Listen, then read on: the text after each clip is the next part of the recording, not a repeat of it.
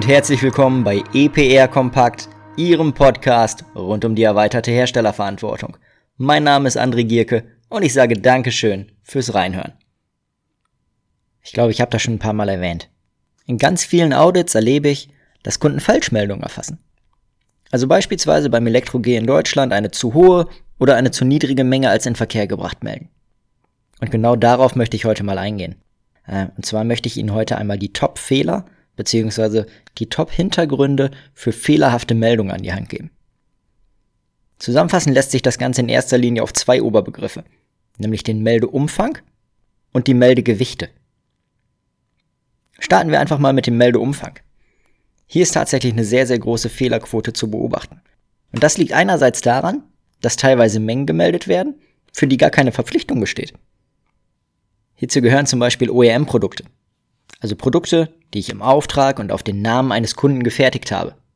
Hierfür ist der Kunde in der Verantwortung, nicht ich. Aber es werden auch immer wieder Mengen gemeldet, die gar nicht in Deutschland in Verkehr gebracht werden. Einfach, weil im Report nicht entsprechend differenziert wird. Ebenfalls ist auffällig, dass immer wieder Mengen gemeldet werden, für die gar keine Registrierung besteht. Entweder, weil sie einfach versäumt wurde, in dem Fall bitte registrieren und dann entsprechend melden, oder aber weil der Zulieferer, insbesondere bei Handelsware, die Verpflichtung vielleicht schon übernommen hat. Und Doppelmeldungen sollen in dem Konstrukt bestmöglich vermieden werden. Andererseits lässt sich aber auch genauso beobachten, dass Mengen eben nicht gemeldet werden, obwohl eine Verpflichtung dafür besteht. Und hauptverantwortlich dafür sind dann oftmals erneut Handelswaren, die eben in dem Fall nicht durch den Zulieferer registriert und gemeldet wurden. Aber hier nochmal ganz klar, prüfen Sie die Registrierungsverpflichtung wenn diese besteht, dann kümmern Sie sich darum und wenn die Registrierung freigegeben, also positiv beschieden wird, dann melden Sie die entsprechenden Mengen. Ebenfalls auffällig und oftmals auch ein Hintergrund für einen zu geringen Meldeumfang sind darüber hinaus die Werbemittel. Da bin ich ja in Episode 5 schon mal drauf eingegangen. Oft gelten Sie hierfür als Hersteller, sodass Sie auch die Registrierungs- und Meldeverpflichtungen erfüllen müssen.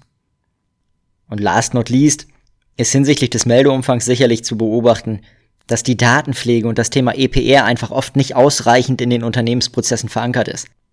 Sprich, das Portfolio wird erweitert, es werden neue Produkte angelegt und in Verkehr gebracht, aber es wird schlicht vergessen oder einfach nicht berücksichtigt, diese neuen Produkte auch entsprechend zu kennzeichnen und in den Report zu integrieren. Naja, und neben dem Meldeumfang sind wie gesagt die Meldegewichte ein Hauptgrund für Falschmeldungen. Das liegt dann in erster Linie daran, dass die Gewichtsdaten, auf die im Rahmen des Reports zurückgegriffen wird, schlicht nicht korrekt gepflegt sind. Und dafür gibt es dann in der Regel drei ausschlaggebende Faktoren. Der erste Faktor ist, dass einige Hersteller ihre Produkte einfach nie selber sehen und anfassen, unter anderem weil sie vielleicht auch die Lagerhaltung outgesourced haben. Und diese Hersteller sind dann regelmäßig auf die Daten ihrer Zulieferer angewiesen. Und dabei werden sie teilweise einfach schlecht versorgt. Wobei man hier sicherlich der Fairness aber sagen und auch erwähnen muss, dass die Zulieferer zum Teil auch einfach nicht genügend gebrieft werden, welche Daten denn überhaupt relevant sind. Der zweite Faktor, den man erwähnen muss, ist ein ganz einfacher IT-getriebener und äh, vielleicht in gewisser Weise lapidar. Aber etliche ERP-Systeme lassen nur die Hinterlegung von einem Gewicht zu. Und das ist dann meistens halt eher das logistisch geprägte Gewicht und bezieht sich dementsprechend auf das komplette Packstück.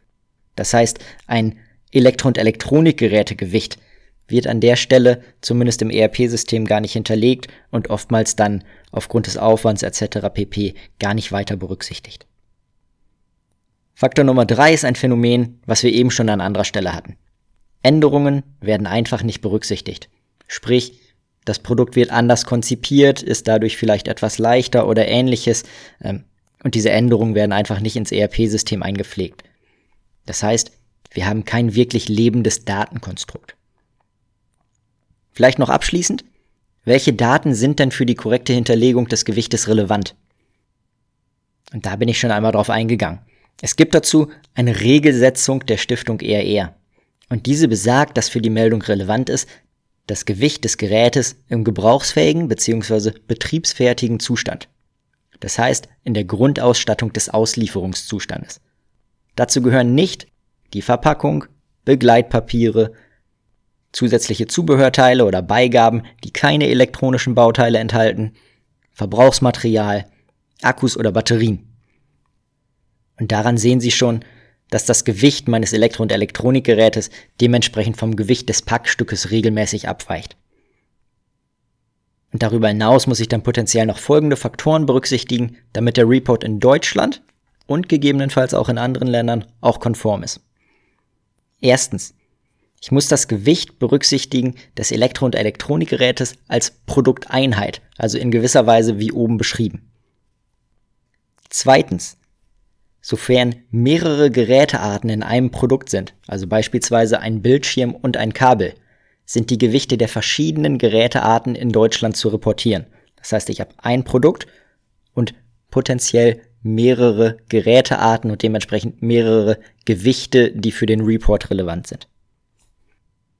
Und drittens, sofern mein Produkt Komponenten oder Elektro- und Elektronikgeräte enthält, die seitens des Zulieferers bereits in Deutschland registriert und gemeldet wurden, also zum Beispiel ein konfektioniertes Stromkabel oder eine handelsübliche Grafikkarte, dann ist dieses Gewicht zumindest in Deutschland für den Report entsprechend abzuziehen.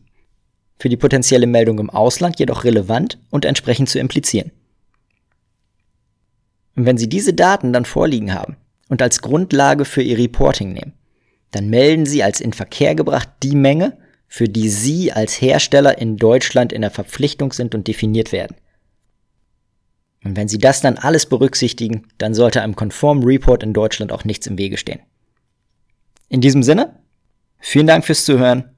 Mein Name ist André Gierke und ich würde mich freuen, wenn ich Sie auch das nächste Mal wieder begrüßen darf, wenn es heißt EPR Kompakt.